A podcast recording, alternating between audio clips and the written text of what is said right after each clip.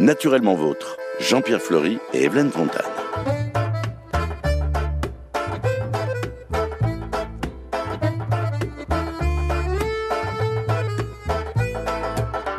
Des plumes fantaisistes, des couleurs éclatantes, ce sont des oiseaux magnifiques et plutôt spectaculaires. Les galliformes sont de véritables œuvres d'art. On va en parler dans Naturellement Vôtre avec celui dont le ramage se rapporte au plumage. Il s'agit bien sûr de Jean-Pierre Fleury. Naturellement Vôtre, l'émission animale et végétale qui vous met de bons poils. Bonjour, mon cher Jean-Pierre. J'aime bien qu'on parle de galliformes parce que, pour vous dire la vérité, galliforme, je ne connaissais pas. Vous avez des lettres classiques, mais figurez-vous que depuis quelque temps, des savants se sont arrogés le droit de changer tout ça. Il ne s'agit plus de gallinacées, mais de galliforme, cher ami. Galliforme, ça désigne un ordre. Hein. Ça, donc tout ce qui se termine en iforme pour les animaux, c'est l'ordre, c'est-à-dire que c'est au-dessus des familles. Hein. Les familles. Dans un ordre, il y a plusieurs familles. Et dans des familles, il y a plusieurs espèces. Voilà. Combien d'espèces Alors galliforme, dans cette... ben, ça vient de gallus. Ah ben on peut le dire, tiens, pourquoi pas. Presque 300, je crois. C'est 280 euh, qui sont répartis en temps de genre, qui eux-mêmes sont répartis, etc. Ça dans le monde entier. Hein. Euh, alors, c'est effectivement, vous l'avez dit, la perdrix, le faisan, le pan et, et même le, le, petit poulet sont des galliformes, à défaut, bien sûr, d'être encore des gallinacées. Très bien. Alors, tout ce monde-là, c'est un grand-père. Le nom, en tout cas. Gallus, c'est le coq des Romains. Et hasard, juste hasard, un habitant de la Gaule, un celte donc, un Gaulois est aussi appelé Gallus. Hein. Oui. Ça vient, Gaulois vient de Gallus. Hein. C'est une homonymie qui a des conséquences au départ pas tellement importantes, mais quelques siècles plus tard, ben, la Renaissance, ben, le coq il commence à monter un peu partout sur nos clochers, sur nos blasons. On est, on est bien fiers de, du, du, bel oiseau.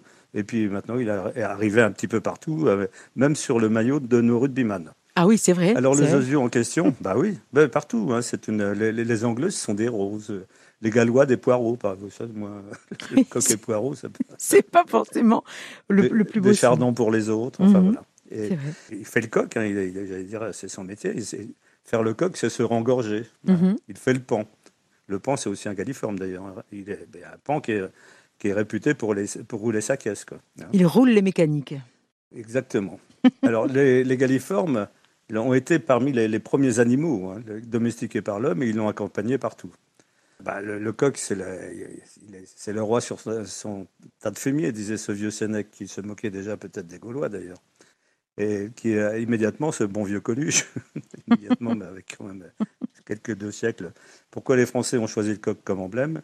On le sait, c'est parce que c'est le seul oiseau qui arrive à chanter avec les deux pieds dans la merde. Très souvent utilisé, cette métaphore. Oui, oui, tout à fait. Oui, bah oui, c'est une métaphore. Et je pense qu'elle plaît beaucoup dans, dans- dans notre belle île. Oui, c'est vrai, c'est vrai. Et puis dans le contexte actuel, je pense que les, les, euh, les Français aiment bien l'utiliser aussi. D'un point de vue génétique, on a réussi à prouver que les galliformes ressemblaient tous hein, à un ancêtre commun qui était ni tout à fait un faisan, ni tout à fait une perdrix. Plus simplement, on, va, on peut remarquer, souligner que les galliformes sont des oiseaux qui, ont, qui sont plutôt massifs.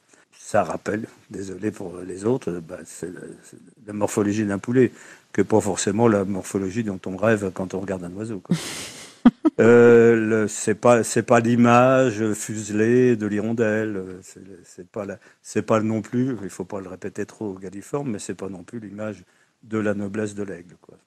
Oui, ce sont peut-être pas savent pas, donc on va pas leur dire. forcément oui, les plus majestueux, les plus impressionnants. Quoique, dans cette émission, je pense que, on le disait en introduction, on va être quand même émerveillé par euh, parce qu'ils sont capables de temps en Ah temps de nous révéler. Alors, le- parmi ces galliformes, bah, là, il y a toutes les, toutes les tailles. hein. Le- la plus petite, elle est chez nous, hein, c'est la caille, 375 grammes, euh, bien dodue, hein, il faut qu'il y ait un petit peu de gras dessus. Et puis, euh, alors, un autre d'ailleurs qui vient de loin, mais qui est, qui est sauvage, on, on en parlera de, de sa vie sauvage aux Amériques, c'est le dindon, hein, euh, qui peut faire, euh, bon, quand il est domestiqué, euh, 10 bons kilogrammes. Donc, ça fait quand, Quand même, même. euh, joli. euh. Oui.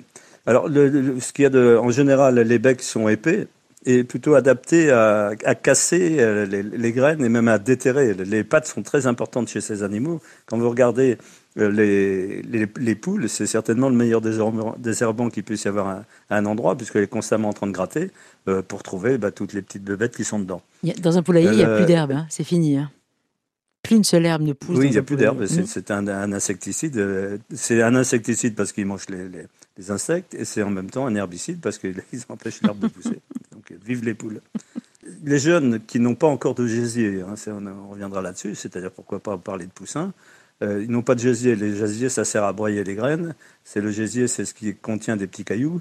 euh, et c'est ce qui n'existe plus à l'étal des, des, bouchers, enfin des volaillers, puisque maintenant, la plupart des poulets qu'on achète euh, bah, sont, sont élevés avec des choses qui n'ont pas besoin d'être broyées. Donc il faut que le, le gésier s'installe. S'il n'est pas là à la naissance, il, il faut passer plusieurs semaines. Et c'est pour ça que pendant les trois premières semaines au moins, les, les petits galliformes, les bébés galliformes, les poussins, euh, se nourrissent de choses molles, c'est-à-dire d'insectes, de larves et de vers.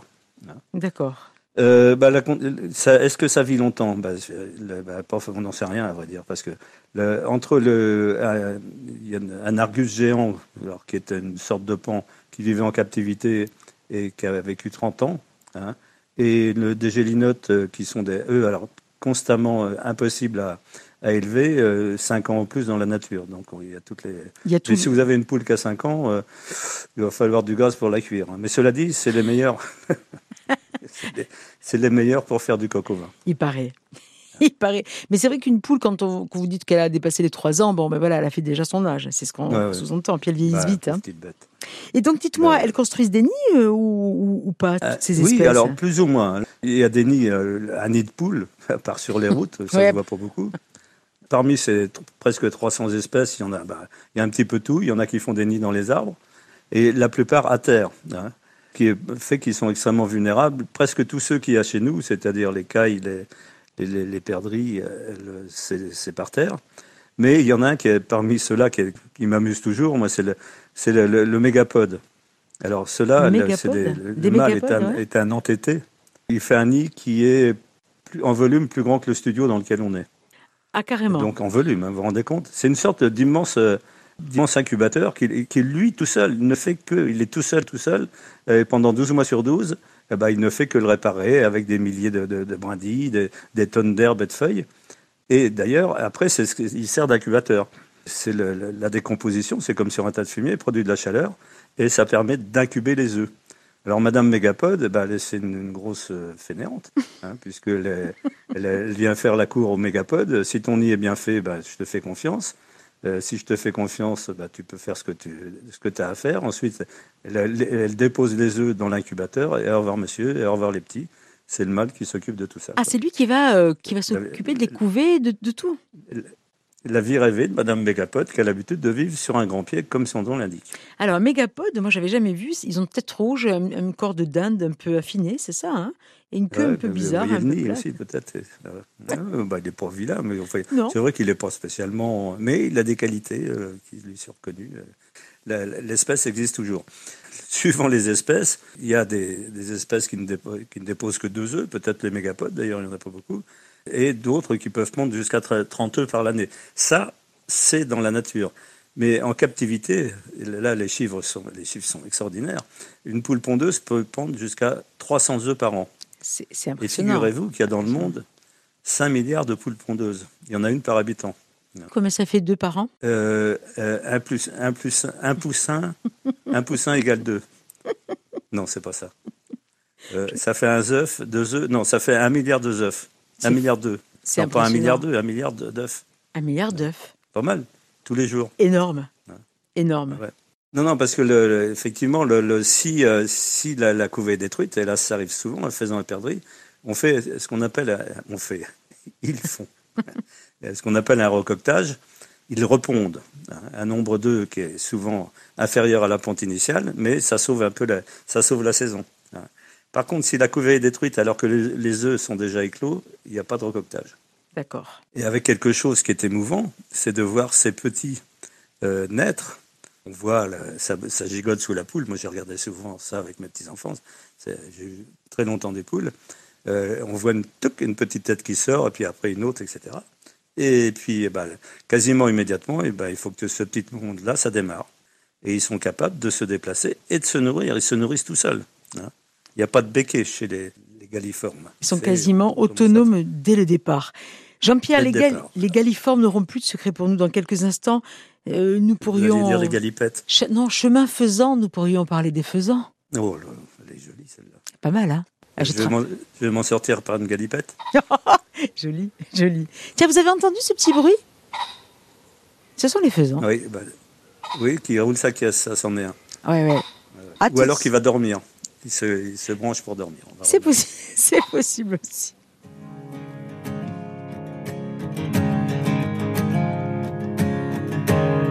Nos visages disent, nos paysages, nos yeux plissés de toujours regarder loin. Après la poussière, après les herbes sauvages, après ces rivières devenues des chemins. L'air sec contre nos lèvres, un bâton, quatre chèvres, et voilà d'où l'on vient. On est vide dedans, comme des fantômes, on est sale dehors, comme des épouvantails, pour que nos enfants un jour deviennent des hommes. On est venu entasser comme du bétail. Vous n'avez rien à craindre, on ne vient pas pour se plaindre, c'est tout sauf un détail. Ouvrez, oh, ouvrez vos bras, ouvrez vos barrières, ouvrez vos cœurs, ouvrez vos yeux, ouvrez, nous sommes en chemin. Ouvrez, oh, rien n'empêche la misère de traverser la terre. On arrive demain.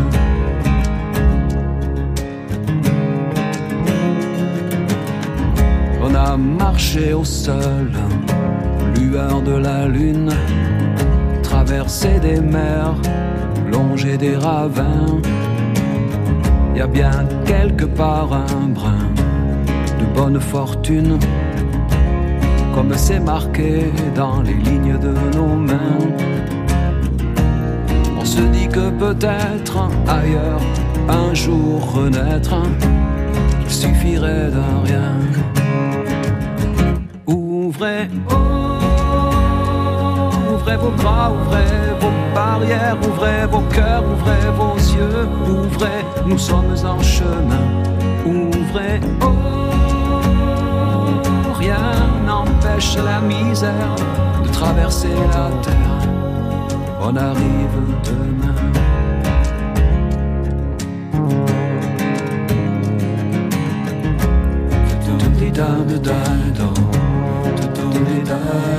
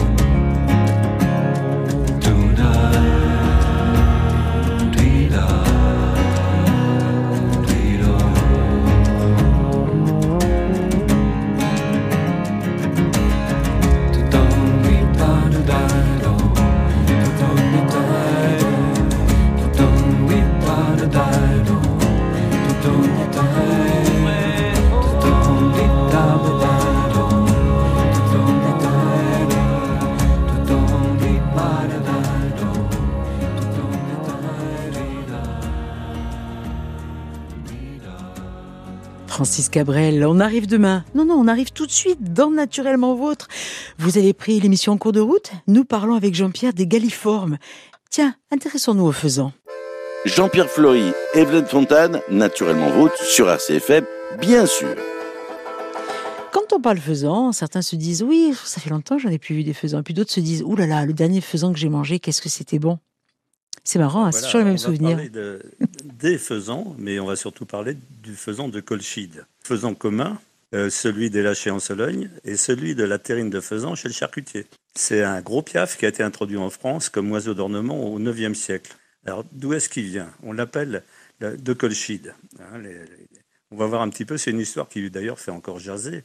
puisque c'est Jason qui, pour de lamentables histoires de famille, se vit imposer une épreuve réputée impossible, ramener, la toison d'or. Mhm. Alors il avait un pote, le Jason, qui s'appelait Argos, et qui lui a construit un voilier.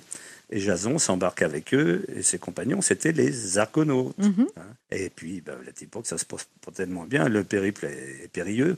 Beaucoup d'embûches sur les bords, sur les rives du fleuve, d'un fleuve qui s'appelait Phase, et qui maintenant d'ailleurs s'appelle Rion, en Colchide, qu'on appelle aujourd'hui Géorgie. Géorgie. Hein, il découvrit des oiseaux piéteurs, et puis qui étaient bons, qui étaient bien colorés, et il en captura quelques-uns, et les rapporta en Grèce. Depuis, donc, on les appelle des faisans, des phasianidés, ou faisans de Colchide.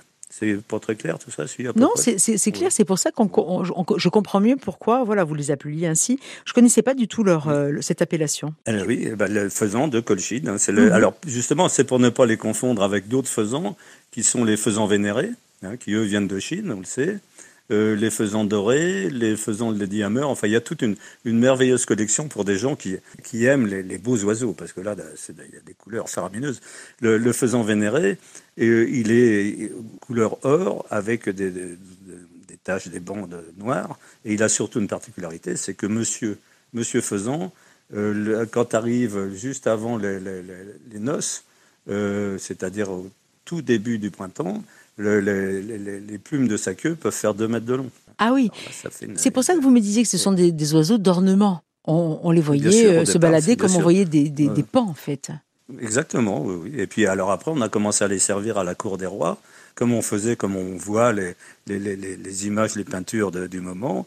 Ces volatiles, lorsqu'on servait, soit un pan, soit un faisan, étaient toujours, euh, il y avait le, les plumes étaient dessus, si vous voulez. Hein, c'était, ça, ça décorait. D'accord, on, réutilisait. Musique, un petit troubadour qui vous chantait quelque chose, un petit coup à boire et en avant. Donc en fait, très tôt, on s'est rendu compte que c'était un oiseau qui était bon, très bon cuisiné. On a mis assez longtemps, oui, bien sûr, mais le, on a mis assez longtemps à ce qu'ils deviennent des animaux de chasse. Euh, si vous voulez, une, ça serait pas venu à l'idée de, des chasseurs de la, de la Renaissance de, de dépenser beaucoup d'argent pour les élever et puis de les tirer après comme, comme des merles. Comme ce serait un peu bizarre actuellement de tirer sur, le, sur les perroquets si on en a en, cage. Quoi. Oui, oui, voilà, il n'y avait pas ce côté prédation. En effet, on ne pouvait pas. C'est simplement au 19e qui sont devenus euh, oiseaux de, de, chasse, de tir. Quoi. Parce qu'il fallait bien sûr aussi avoir les armes pour tirer parce que ça, ça peut voler très très vite. Hein, ces, animaux-là.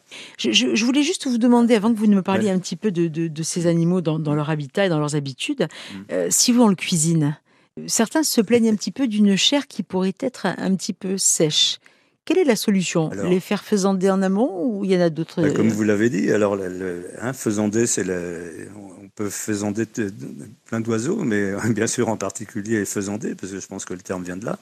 Euh, faisander parce que c'était la, une, quand on fait faisander, on commence à, faire digérer, ça devient plus doux, plus, euh, plus mou. Hein. Mhm. Autrement, c'est sec. Dans la cuisine moderne, on peut mettre à l'intérieur euh, un petit Suisse, mais un vrai petit Suisse, pour un petit Suisse 0%. Un vrai, un riche. Un vrai, et puis, faire faisander, ça ne sert plus à grand-chose parce que justement, un des avantages de ces gibiers de lâcher, c'est qu'au point de vue goût, ils sont à mi-chemin entre entre l'animal domestique et le gibier. Quoi. C'est, pas trop fort. D'accord. On en trouve partout maintenant. Partout où les hommes sont allés, il y en a aux États-Unis, il y en a en Australie, il y en a en Nouvelle-Zélande, et j'allais dire, il y en a même dans le Cap Corse. Quoi. tout cela, c'est certain, ils sont issus de, de, lâcher. Tous les faisans, même s'ils sont ensauvagés, parce qu'on dit celui-là c'est un sauvage, c'est parce que autrefois, il y a peut-être 10, euh, 15 ou 20 générations, euh, il y a eu des, des, animaux élevés qui ont réussi à se, se sauver de, des tirs, des renards et autres, et qui ont fait souche. Ce sont donc des descendants d'oiseaux marrons, si j'ose dire, marrons voulant dire ayant fui. Ils ont réussi à fuir.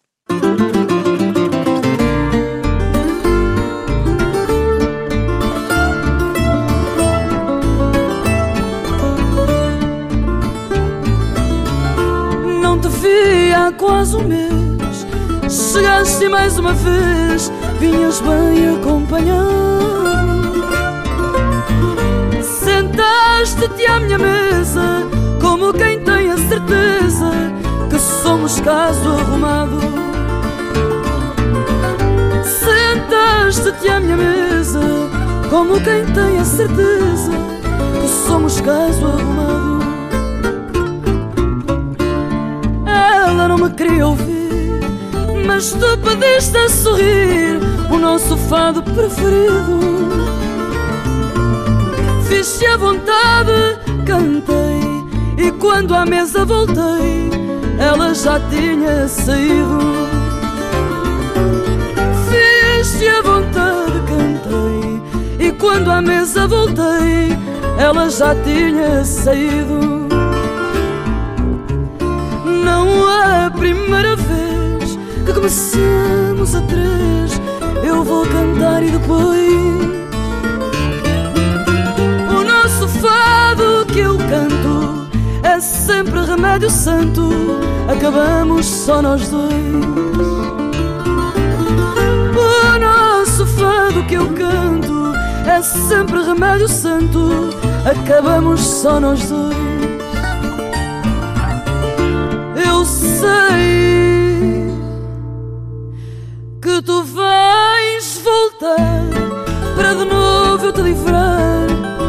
caso sem solução. Vou cantar o nosso fado, fica o teu caso arrumado. O nosso caso é que não. Vou cantar o nosso fado, fica o teu caso arrumado.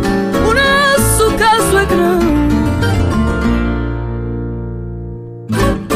Jean-Pierre, avant de parler des habitudes de monsieur et de madame Faisan, euh, Oui. si vous me parliez un petit peu de leur sexualité. Ah bon? Bah tiens, Naturellement vôtre. Jean-Pierre Fleury et Evelyne Fontane. alors on va déjà dire comment ils sont habillés, parce que ça c'est important. Tout commence La- par là la- déjà, la robe. Bah oui, oui. Les- on dit que ce sont des beaux oiseaux, ce sont ces messieurs qui sont euh, habillés très très joliment et très, euh, qui sont euh, pratiquement en tenue de noces toute l'année. Bien que la tenue de noces, quand on la porte trop longtemps, elle commence aussi à, à s'empoussiérer. et à se- Mais juste avant le printemps, habillés propre pour les noces. hein. Alors on va le décrire un petit peu. Le- le- le- le- bon, on va déjà dire que la femelle, elle, comme chez pratiquement tous les tous les galina- galinaformes, galini- Gallinacé, galliformes, oui. Euh, oui, oui, moi, je sais. Euh, sont extrêmement ternes. hein, et sont même, elles sont tellement ternes qu'on les voit pas. Mhm. Et c'est, j'allais dire, c'est, un don de la nature pour elles, puisque ces petites mères, elles vont rester à couver hein, pendant environ trois semaines, là, tous les ans, et, et elles sont, elles nichent au sol. Donc tous les oiseaux, tous les prédateurs euh, pourraient les voir s'ils étaient de la même couleur que leurs époux. Donc elles sont le- complètement couleur de paille foncé, gris foncé, avec des taches pour cacher les formes et autres. quoi. Alors que monsieur, lui, Alors que monsieur, bah, il a, alors, au moment des amours, il a une belle tête verte, un collier blanc, les, des ailes bleutées, et avec tous les reflets possibles de, violet foncé, d'orange foncé. Euh, il a une longue queue. hein. Au début des amours, on va revenir après pour, pour dire pourquoi. Si vous voulez parler des amours dès maintenant, on va le faire. Mais vous voulez pas qu'on dise comment ils vivent? Non. Parce que pour, Oh, oui, non, pour les amours, il faut avoir vécu quand même un Ben petit oui, peu. commençons à hein. voir un petit Et peu quelles sont leurs le- habitudes. hein. Si on, Allez. si on commençait par ce qu'ils mangent, pourquoi pas, tiens. Bah, si vous voulez, tiens. Allez. Bah, et alors, c'est assez marrant, les, les- ces faisans de, de colchide, donc faisans communs, ils, sont, ils ont euh, des habitudes, euh, peut-être parce que c'est la chaleur qui les gêne d'ailleurs. Euh, ils mangent surtout le matin, au lever du soleil, et au crépuscule, euh, juste avant d'aller se, se gaucher, comme on dit. Se gaucher, ça veut dire aller se, se, se percher. Alors, eh ben, c'est avant tout des, ils mangent avant tout des, végétaux, des, pousses d'herbe. hein. C'est assez étonnant de les voir euh, manger euh, des pousses de blé, par exemple. Après, quand le blé a laissé quelques graines, ils ils vont pas dédaigner ça. Et puis, ils mangent des vers quand ils en trouvent, mais ils, peuvent se nourrir uniquement de protéines euh, végétales. On l'a dit, contrairement aux jeunes qui, eux, ne mangent que des insectes pendant les trois premières semaines de leur vie. hein. Alors, c'est assez marrant parce que on peut voir des, jeunes faisans, hein, quand il fait très chaud, euh, qui font on a l'impression qu'ils sont devenus fous ou qu'ils sont sous. euh, ils sautent en l'air et virevoltent dans tous les sens, euh, comme s'ils ils avaient pris un grand coup de soleil. Quoi. En fait, c'est pas du tout ça. C'est parce qu'ils poursuivent justement des, des insectes qui sont pas des grands volatiles, comme les criquets. Et ben, ils sautent pour essayer de les attraper. Mais comme on voit pas les criquets et que l'homme prétend qu'il sait tout, Bah, il se c'est des oiseaux qui sont fous. C'est pas vrai. Alors ils boivent relativement peu. Ah oui, hein, euh, c'est surtout l'eau qu'il y a dans leur euh, justement dans euh, dans l'herbe et autres qui étanche leur soif. Quoi. Mais alors, si je les vois à côté d'une mare, ça veut dire quoi, Jean-Pierre? Bah oui, ils y sont, ils y sont, ils y sont souvent, pardon. Bah, c'est surtout parce qu'à côté d'une mare, il y a énormément d'insectes hein, qui, qui vivent soit dans l'eau, soit qui ont besoin de, de l'eau pour se rafraîchir et autres. D'accord. Euh, alors il y a un truc qui est marrant, c'est que le- les faisans aiment le pastis. Aime le pastis? Oui, madame. Alors, Expliquez-moi. c'est un piège, ne le répétez pas. hein? Dans les endroits où il y a des lapins, c'est-à-dire qu'il y a des terriers et des faisans, des gros malins se sont aperçus que si vous mettez des graines qui sont restées dans le pastis pur, hein, le- tout le long, de, à l'intérieur du terrier jusqu'au fond, enfin jusqu'à un mètre ou deux, le faisan va descendre, mais le faisan ne sait pas remonter. Il ne peut pas se tourner dans le... Ah, donc il ne sait pas eh faire oui. marche arrière. Eh oui, il est trop Eh long, bah en oui. fait. Il se ben, coince. euh, ça fait, ça fait pas de bruit, mais après, eh ben, Eh oui. euh, Une autre méthode de braconnage, puisqu'on y est, on va se débarrasser de ça, parce que les faisans se perchent pour dormir, les vrais, hein, les vrais, enfin Dans les arbres, le plus donc. possible. Oui, ils se pêchent dans les arbres, ils se perchent dans les arbres, pardon, pas très haut. Vous savez, le braconnier Solonio, ça a été le- son grand truc, c'était les faisans de, de Monsieur le Comte, donc, à chaque fois. Donc il y, a- une méthode qui fait pas de bruit, qui est un tout petit peu risquée quand même, parce qu'il faut un petit peu de lumière.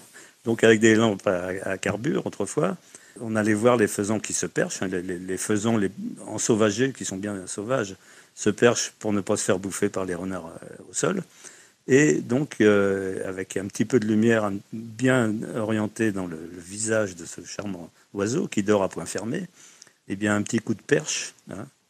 Donc, il est perché, mais il prend un coup de perche, et ben, ça fait pas trop de bruit. Et puis voilà, c'est une autre méthode. Et le- le- vous rentrez dans un poulailler la nuit, mais ça roupille, mais à point fermé, sur les deux oreilles, si j'ose dire. hein. Pour réveiller une poule, c'est pas facile. Donc, il faut que le coq peut-être chante. Quoi. Tiens, j'ai appris une technique pour endormir la poule.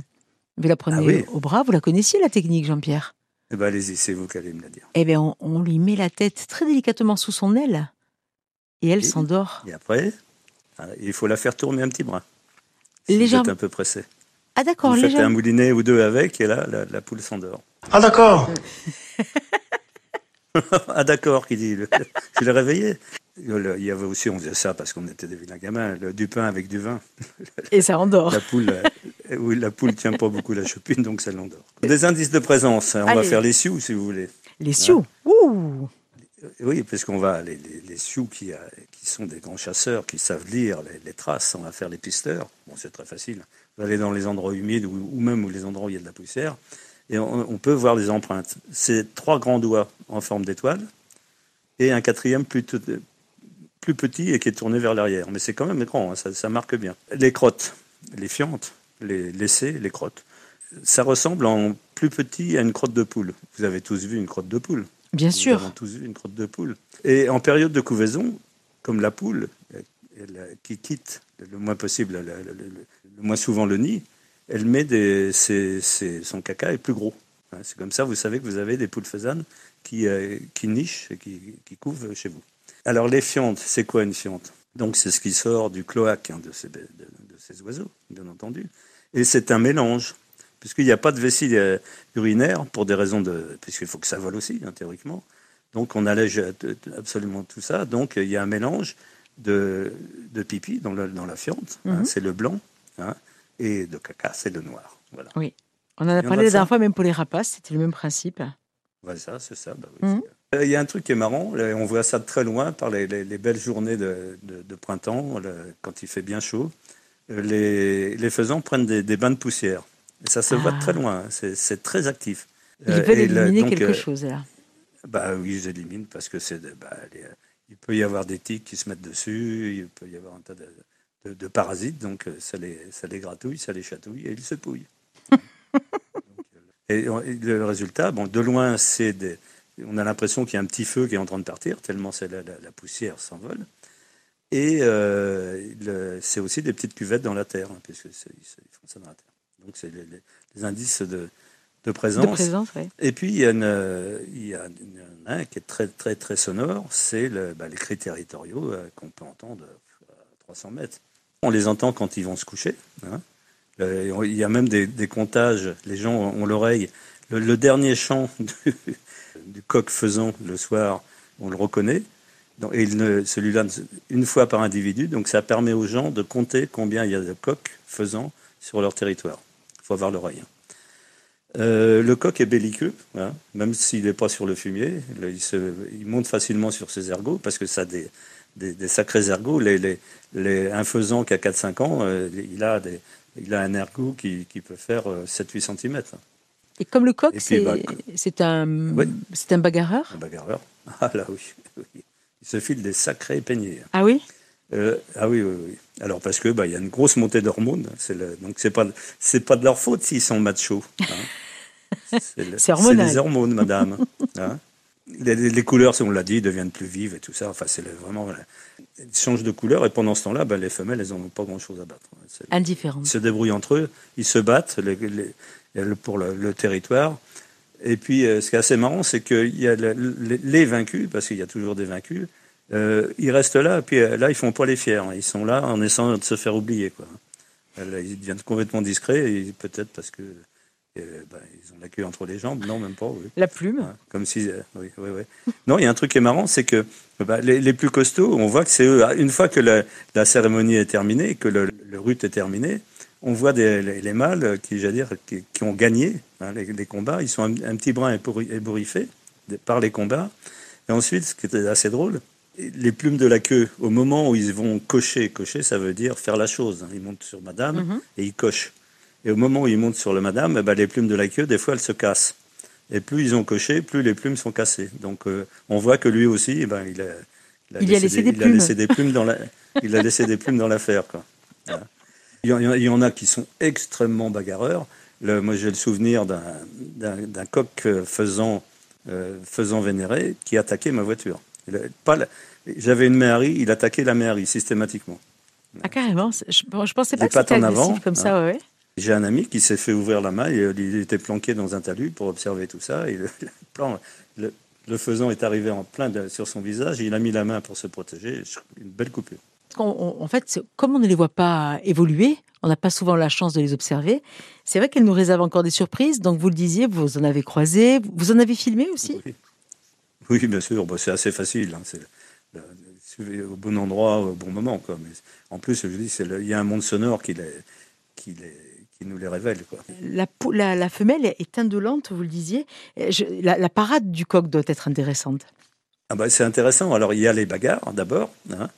Euh, là, je vous dis, les femelles, ça les empêche pas de picorer. Et après, euh, il y, a, il y a le harcèlement. C'est peut-être eux qui ont inventé ça aussi. hein. C'est toujours à cause des hormones. C'est assez étonnant parce qu'il se, c'est un oiseau qui est bien sûr, comme tous les oiseaux, qui est symétrique. Mais pour faire les beaux, ils se mettent sur le côté. hein. Et ils se déforment comme ça. Et ils tournent autour de la, autour de la femelle. Et puis, bah, bien sûr, il y a une, un rapport qui c'est pas vraiment une, pénétration, hein, c'est c'est cloaque contre cloaque. Quoi. Donc ça dure. euh, bonjour madame, au revoir madame. Et ensuite, il faut nidifier du coup. Alors il y a une nichée. euh, ce mâle euh, est assez étonnant. Il s'occupe. euh, alors on a dit c'est la femelle qui coupe surtout. hein, je crois que même complètement. C'est pas vraiment un nid. hein, c'est quelque chose un tout petit trou dans le sol, une toute petite cuvette. Et elle peut pondre jusqu'à jusqu'à une quinzaine d'œufs. hein. Et c'est relativement long la, la couvaison puisque ça dure ça dure plus de trois semaines. Ça dure 24 jours. Et bah, pendant ce temps-là, le, bah, le coq, lui, il a- il pas grand-chose à. Hein, il joue les, les. Vous voyez, Aldo Machon. Hein il a un petit brin sûr de, euh, de, de sa, pré- de sa prestance. hein. Mais il a quand même un- une qualité, si j'ose dire, c'est que lorsque le- il s'aperçoit qu'un nid euh, va être euh, prédaté, qu'il y, a- qu'il y a un prédateur qui, qui s'avance et qui, risque de trouver le nid, hein, il, attire le prédateur vers lui pour l'éloigner du nid. C'est une, une technique. c'est une belle attitude, hein, tout à fait. hein. Là aussi, il peut y avoir justement ce qu'on appelle un recoctage. hein. Euh, bah, les, les- les nids peuvent être déjà bon, détruits par un orage, ça c'est une chose. Euh, il y a les travaux agricoles, hein, quand on fait de l'ensilage. euh, Il faut savoir que ça se passe euh, encore au mois de juillet, au mois de juin, pardon. Donc, euh, C'est pas la bonne période. d'endroits, les, les Ouais. foins sont faits, on récolte le raies gras ou des trucs comme ça. Quoi. Et puis il y a des prédateurs. Il y a aussi, il y a des prédateurs. Alors la, poule qui est sur le nid, on l'a dit, ça marche pas toujours le stratagème du mal. Il y en a énormément qui sont prises par un renard, par les busards. Enfin, c'est pas drôle. À ce moment-là, elles sont. Et puis il y a bien sûr, euh, dire tous les prédateurs. Quand on est au sol et qu'il y a des sangliers qui, sont euh, pléthoriques, il y a très très peu de chances que tout ça aboutisse. Il n'y a qu'une moyenne. Enfin, quand ça fonctionne bien. Il n'y a que 5 jeunes par poule au printemps. Il arrive qu'une, ça, ça donne un résultat assez drôle, euh, soit par inadvertance, mais pas forcément. Si vous avez des poules qui sont euh, des poules domestiques qui sont dehors, et qu'il y a un faisan qui est dans le coin et qui est en, pleine forme au printemps, il peut cocher la poule. Mais et ça va donner ce qu'on, ce qu'on appelle un cocard, qui est une. Alors ça n'a rien à voir avec le tour des yeux, mais c'est une, c'est un mi-chemin. Justement, on retrouve le papa et la maman dans la, façon de, s'habiller. D'accord. Mais donc ça fonctionne. L'OL, ça fonctionne tout à fait, mais mais c'est, mais c'est un hybride, c'est-à-dire que la deuxième fois, la nature se fait avoir à une première génération, et la, deuxième, fois, bah, il n'en est, pas question. Circuler, dit-elle. L'homme est un grand faisan sur Terre. Oui, alors bon, bah, la pauvre bête, je pense qu'elle n'a pas grand-chose à voir. Le grand faisan, j'ai regardé la définition du Larousse, c'est commerçant malhonnête, individu qui vit d'affaires louches. Ah. Euh, on, dirait maintenant, j'allais dire un faiseur hein, aussi, parce que ça, le fait aussi de se montrer, de se crâner, on dit cet homme-là, c'est un faiseur. Et je pense, c'est mon, c'est mon avis, et je le partage, euh, faisant viendrait plutôt du verbe faire. Euh, le faisant serait plutôt un malfaisant. Il faudrait plutôt ajouter un T, et puis fiche la paix, pour fiche la paix à notre pauvre et innocent volatile. En tout cas, c'est un animal passionnant. Quand un, faisan, euh, on, l'entend il criaille. Ah, ou même quand il a pas mal, ou qu'il piaille. Le aïe, il a fait, le aïe, ça fait, c'est un peu péjoratif. Hein. ça veut pas dire que c'est de la belle musique. Hein. Vous l'entendez? Eh bien, il criaille ou il piaille, le faisant. Dans quelques instants, nous retrouverons peut-être, tiens, en aille, la caille des blés. Elle, aussi, elle aussi fait partie bah, de cette famille passionnante. Euh, grâce à Jean-Pierre Fleury, nous découvrons les galliformes.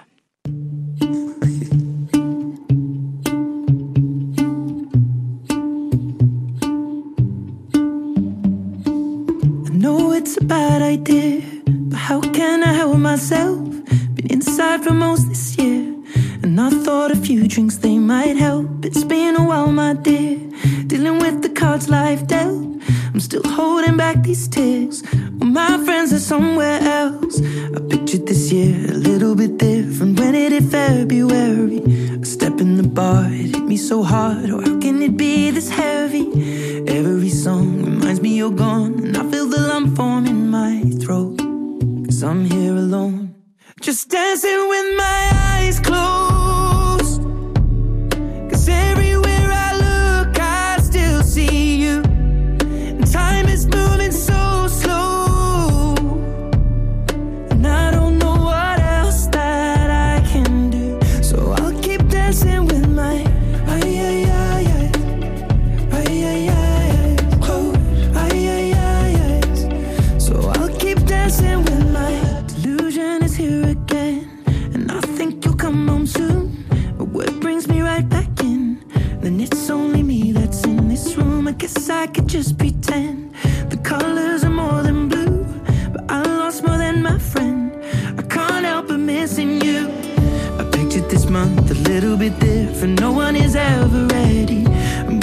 unfolds, you get in a hole. Oh, how can it be this heavy? Everything changes, nothing's the same. Except the truth is now you're gone. Life just goes on. So I'm dancing with my eyes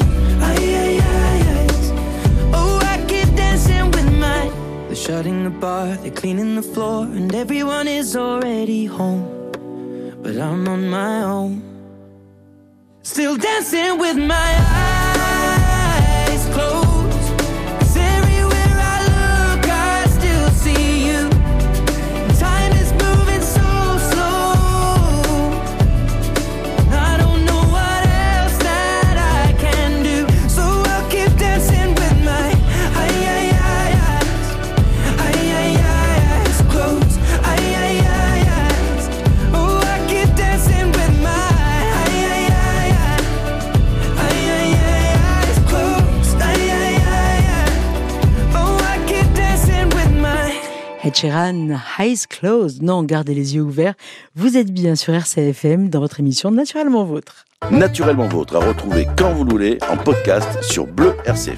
Les galiformes. Et nous allons parler de la caille des blés.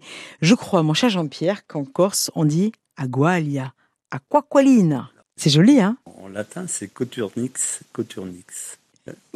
oui, les coturnes, je ne sais pas si c'est un lien, c'était des chaussures autrefois. Peut-être que c'est Ah, bizarre, ouais.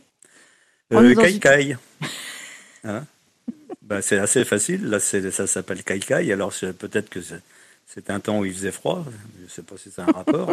euh, Kai Kai, c'est l'onomatopée de son chant. Et c'est ce qu'a donné le, le mot Kai. Euh, mais il chante pas du, du tout comme ça. Ce qui est assez étonnant, c'est que quand on l'entend, on entend plutôt, c'est très énigmatique d'ailleurs, paye tes dettes, paye tes dettes, paye tes dettes.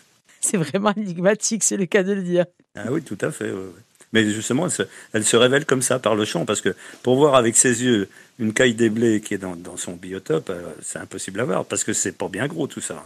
Ça fait 18 cm de longueur, Euh, ça a une envergure, rien, c'est plus moins qu'un merle, ça a des petites ailes, ça fait 35 cm, un gros merle quand même. Et le poids, euh, entre 70 et 140 grammes pour les, les mâles et 70 et 160 pour les femelles. Alors les poids, il y a une énorme variation parce que c'est un très grand migrateur. Donc, euh, le- lorsqu'elle est pleine de sa graisse, qu'elle est, bien potelée, elle pèse plus. Et quand elle arrive au bout de sa migration, c'est-à-dire le, Sahara, dans le sud du Sahara, eh ben, on compte ce petit truc qui n'a pas vraiment un corps fuselé. hein. On disait que c'était une des caractéristiques des, des galliformes. Celle-là, c'est vraiment c'est une boule, une boule de plume. Elle va quand même migrer jusqu'au sud, de- au sud du Sahara. hein. Et En Corse, elles, sont là. Peuvent être un peu partout, euh, depuis le bas jusqu'à 500, 500 mètres de, de- d'altitude. Il faut plutôt qu'il y ait des plaines parce qu'il faut qu'il y ait... C'est assez marrant, on l'appelle du caille des blés, mais le, euh, le... manger bien sûr autre chose que du blé avant qu'il y ait, des, euh, qu'il y ait des, des cultures de blé dans ce monde. Mais elle est quasiment inféodée aux céréales, à la luzerne. Il faut qu'il y ait de la, de la fan pour pouvoir se cacher. Alors elle niche. Euh, là, on va arriver avec, à jouer avec les mots parce que ça fait longtemps qu'on n'a pas fait. Et on va jouer euh, au, au trompe-oreille parce que le trompe-oreille, c'est quelque chose, ce sont des moyens mnémotechniques. Donc la pi à oni, kai à bani. Ah, On joli. reprend La pie, la, la pi à oni. hein, La pi à oni. onir, hein, et la kai à bani. Et la caille à bannir. Euh, c'est une variante, alors là on y va.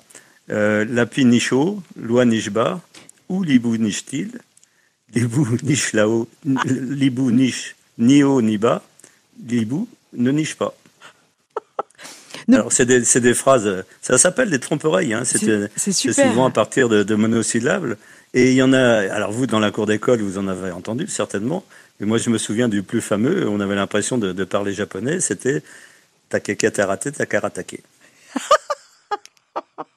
Ça l'a fait rire, mon Dieu. Mon Dieu. Je m'attendais pas à ça pour parler de, de la caille. Ça, c'est mnémotechnique, les La, trompe-oreilles. la, la- la caille ni- niche au sol dans une petite dépression, quelques herbes sèches, une douzaine d'œufs. On peut reconnaître les œufs, mais enfin, c'est là, là, c'est des, des œufs crème tachés de brun foncé. Et là aussi, les petits sont nidifuges. Et il faut quand même que, euh, allez, on va dire, euh, trois mois après leur naissance, ils soient capables de traverser la Méditerranée et parfois aussi le Sahara. Alors, partout, les, les- les effectifs sont en déclin à cause de la chasse sur les lieux d'hivernage et surtout, bien sûr, là, toujours les pesticides et les modes de culture traditionnels. Euh, Alors, quand, elle- quand Dieu lui prête vie, euh, la, la vieille caille, si j'ose dire, peut atteindre l'âge de 8 ans. Quand même. Ah oui, quand même, oui. C'est 8 un ans. âge canonique. Mais autrefois, il y en avait des, des milliers et des milliers. C'était le- l'île de Capri était fini? complètement envahie par les par les capres, par les capres, par les, Pas les cailles par les cailles. Et c'était, on retrouve ça, la, la, la gentry anglaise à la fin du 19e siècle, les, les grands chasseurs français ou les grands voyageurs, Alexandre Dumas et autres, allaient passer une semaine pendant le moment de la migration, donc euh, vers le mois de le courant du mois d'octobre, pour aller faire la saison, c'est-à-dire aller dans les palaces à Capri et en même temps chasser la caille. Et la caille, quand, elle, quand on l'entend, qu'est-ce qu'elle fait? Elle piaille, elle Oui. aussi? Non, elle cacabe Elle caca. ou elle margotte. Oh, c'est joli. C'est joli, margotte. La ouais, ouais. caille trop... C'est- On, en revient toujours à la même chose. Parler, euh, parler des animaux, c'est euh, replonger dans, dans un vocabulaire extrêmement riche, souvent oublié, et que cette émission Oui. permet aussi de faire euh, revivre. Jean-Pierre Flory, Evelyne Fontane, naturellement vôtre, sur RCFM, bien sûr. Un animal, par exemple, qui broutille, euh, qui cacabe, qui pirouite, qui glousse, qui criaille lui aussi, et qui rappelle la perdrix. Ah, la perdrix, la perdrix rouge. voulez-vous plutôt que nous, pour terminer, que nous glougloutions ensemble? Allons-y, glou, glou, glou, glou, glou, glouton. Glou, glou, glougloutons ensemble. Donc, eh ben, est-ce que vous pouvez glou- glouglouter, cher ami? Non. Non. Et vous? Euh, Je vous demande de faire la dinde. Vous savez pas faire la dinde. Ah, je fais la dinde en tous tout cas, les vous jours. faites pas exprès. bon, vous pouvez me taper sur les doigts. Le dindon, il, est, il a été ramené, comme son nom l'indique, il vient d'Inde. Des Indes, cette découverte, en se trompant de chemin, par Christophe Colomb. C'est-à-dire les Indes, les West Indies, c'est-à-dire les Amériques. Et dans le golfe du Mexique, dans lequel il est abordé, il y a encore beaucoup de ces dindons sauvages, qui est un oiseau terrestre, qui peut être très très gros. hein. C'est le, il peut peser jusqu'à 11 kilos. Ah oui, on est loin de la et caille, avec là. oui. 1m25. de- Ah oui, oui, là c'est le 1m25 d'envergure. Il a une tête de, de, de dinde, de dindon, si j'ose dire. Le, et alors, c'est pas très très beau. Il n'y a pas de plumes sur la tête. C'est rougeâtre, hein, c'est la peau qui est rougeâtre et bleue. hein, et elle est recouverte de caroncules. On se souvient que quand il y avait des dindons euh, et des, et des garnements, il y a encore des dindons, mais il n'y a plus de garnements. Euh, on allait les embêter on- et on leur glissait dans l'oreille plus rouge que toi, plus rouge que toi, plus rouge que toi. Et ils n'aiment pas du tout qu'on leur dise ça. Alors c'est assez étonnant, on pourrait peut-être leur dire autre chose.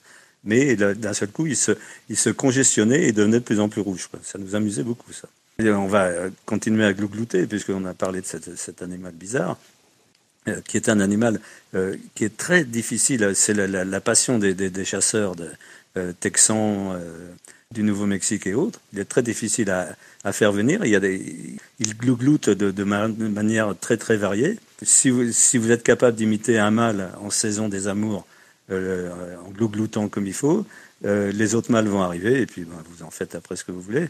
Bon, ben, alors ils mangent absolument de tout et des choses qui sont à, à leur taille, mais aussi euh, ils consomment pas mal de serpents, des, des amphibiens, des lézards des mollusques et tout ça. Euh, Je n'ai pas dit d'ailleurs que les faisans aussi, dans nos campagnes, sont des grands mangeurs à la fois de, De vipères de vipères quand de vipéros quand ils sont petits. Mhm. hein. les pans, eux, mangent des vipères adultes. Si vous voulez de- ne pas avoir de vipères chez vous, bah, adoptez des faisans ou adoptez un pan. Quoi. Bon, après, ça fait peut-être un, un petit peu de bruit. Euh, voilà, bon, les, les dindes, on, a- on sait à peu près ce que c'est.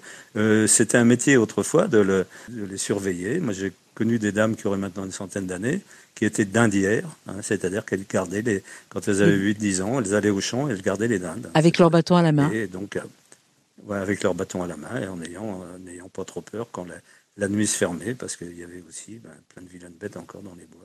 C'est une histoire de, qui n'est pas misérabiliste, mais qui est une histoire de notre temps. Jean-Pierre, on pourra reparler des galliformes à l'occasion, puisque on pourrait revenir aussi On n'a sur... pas tout mangé. hein. Ah ben non, on n'a pas tout mangé, on n'a pas fait le tour. A- Les perdrix, il y a tellement de choses passionnantes encore à voir. Mais une fois de plus, c'était super intéressant. Et vivement euh, ben, qu'on se retrouve dimanche prochain. Ben, je vis dans l'impatience.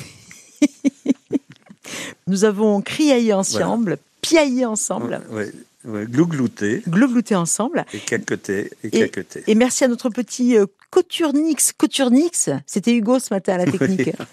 Voilà, caille caille. Allez, On se retrouve dimanche prochain. bon appétit. À bientôt, Jean-Pierre.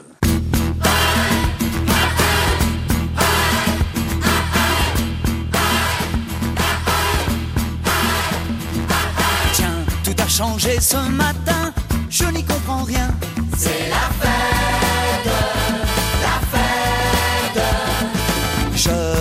Grands et petits, on est tous amis. C'est la fête, la fête. C'est comme un grand coup de soleil, un vent de folie.